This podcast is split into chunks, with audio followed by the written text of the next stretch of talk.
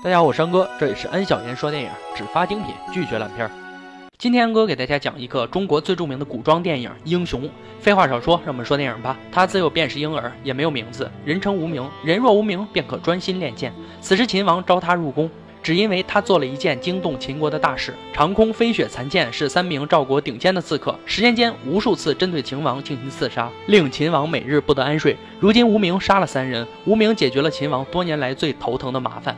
秦王也特批给无名最高的礼遇，邀他上殿一叙。无名又经过了各种周密的检查，终于在大殿上看到了秦王嬴政。十年来，无人能在大殿上靠近秦王百步。随着无名的到来，他畅快了，欣赏着昔日让他魂不守舍的长空银枪，赐予无名黄金千两、良田万亩，并允许他来到殿前二十步的地方。秦王很好奇，他是一个区区的厅长，是秦国最小的官吏，是如何击败赵国三大刺客的？于是无名开始讲起了第一个故事。无名说，残剑和飞雪是一对情侣，可两人却已三年无话，只因为长空和飞雪有一夜情缘，欲分化长空和飞雪，必先取长空。曾经有七大高手找到长空，可是由于长空的技艺高超，最终都输给了长空。这时无名是闻讯赶来，他自幼习武，苦练十年，更有一招堪称十米取人首级，只要与他过招，无一人幸免。即便是高手长空也无法招架，因此长空被无名一剑绝杀。好快的剑！秦王感叹道。但他又问：“你的剑比残剑飞雪如何？”无名却自叹不如。此时他杀了残剑和飞雪，又得以上前十步。无名又继续说了下去。无名伪装成赵国人，以其亡父为名，求得残剑书法，只为求一个剑字。传说残剑和飞雪的剑法来源于书法当中。他此行的目的也是为了了解一二。此时的秦兵弓箭手已经在城外开始放箭，这并不影响残剑的书写。他正想着剑字的第二十种写法。无名和飞雪来到外面挡箭。无数支箭射来，却奈何不了这座小楼。而屋内的残剑终于拿出了为之满意的字。秦王听到这里，极为感叹：“剑这一字，便有二十种写法。等他统一以后，改成一种文字，岂不快哉？”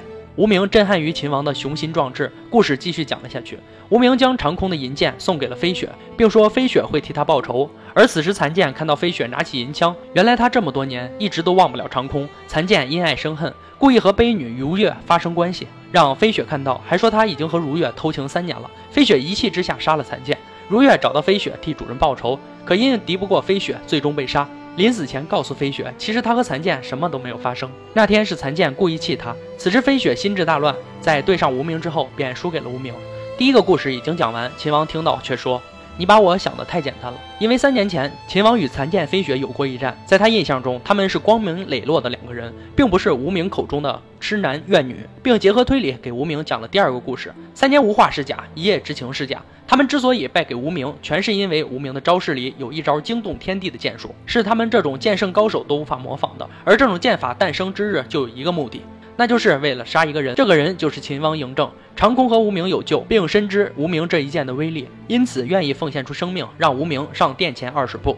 但这远远不够。秦王推测，他这种剑法应该是十步为距，所以他只能再去求残剑和飞雪相助。只要二人有一人同意，他便可再进十步。而无名的剑法也得到两个人的认可，这就意味着在他们两个人当中，会有一人为此捐出生命。飞雪说要死一起死，残剑答应了。可是飞雪为了让残剑活下去，自己只身一人来到军营与无名对决，在众目睽睽之下死在了无名的剑下。残剑听闻，最终在湖边自尽，拜托婢女如月将佩剑送给无名，并说残剑和飞雪人不离人，剑不离剑。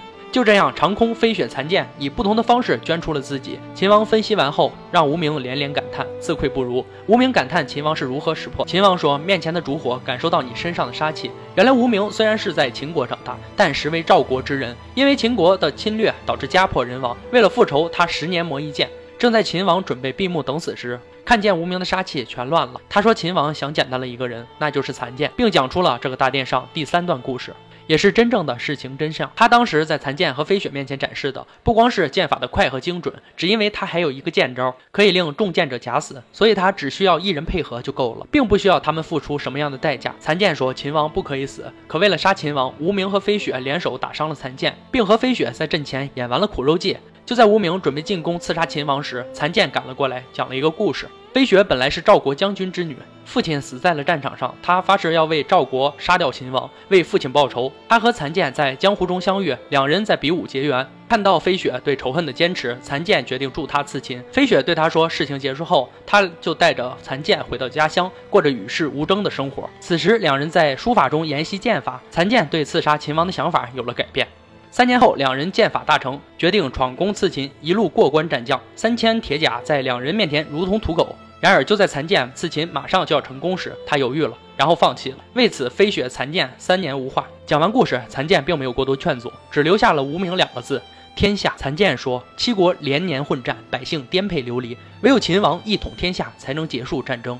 他说：“为了天下，希望无名可以放弃刺秦。一个人的痛苦和天下痛苦相比，就不再是痛苦。秦王和赵国的仇恨放在天下，也不再是仇恨。”秦王听完后无比感慨，说：“人生得一知己，便如此死去也无憾了。”然后他抛出随自己征战十年的剑，让无名为天下决定这一剑。无名犹豫了，而且犹豫了很久，还是刺出了那一剑。只不过他用的是剑柄。无名说：“这一剑他必须要刺，一剑之后秦王会活着，可很多人都会死去。”希望秦王能铭记这一剑的最高境界。之后，无名在千军万马中徐徐走出了大殿。另一边，刺秦失败的信号传了出来。飞雪认为残剑心中只有天下，他害了长空，害了无名，害了赵国。话不必再多说，他们之间只剩两个字：拔剑。在飞雪的逼迫下，残剑不得已拔剑对战。然而，就在最后一刻，残剑微笑地松开了手中的剑。他说自己一直都想跟飞雪回家，并让飞雪一个人好好保重。国仇家恨，爱人的离去，一切都已飞灰烟灭。飞雪心丧若死，最终抱着残剑自绝在崖前。无名走到城门前，等待秦王的最后发落。秦王根本不想杀他，但在文武百官的逼迫下，他必须令行禁止。成千上万支箭随着文武百官一声杀。遮天蔽日的飞来，而无名不闪不避。他愧对家国，愧对亲友，他所亏欠的，希望这样能补偿一些吧。剑的最高境界就是和平，而和平则是大爱，还有不杀。我山哥，这里是安小言说电影，喜欢记得先关注，然后再点赞、转发、评论哦。今天就说到这儿吧，我们明天。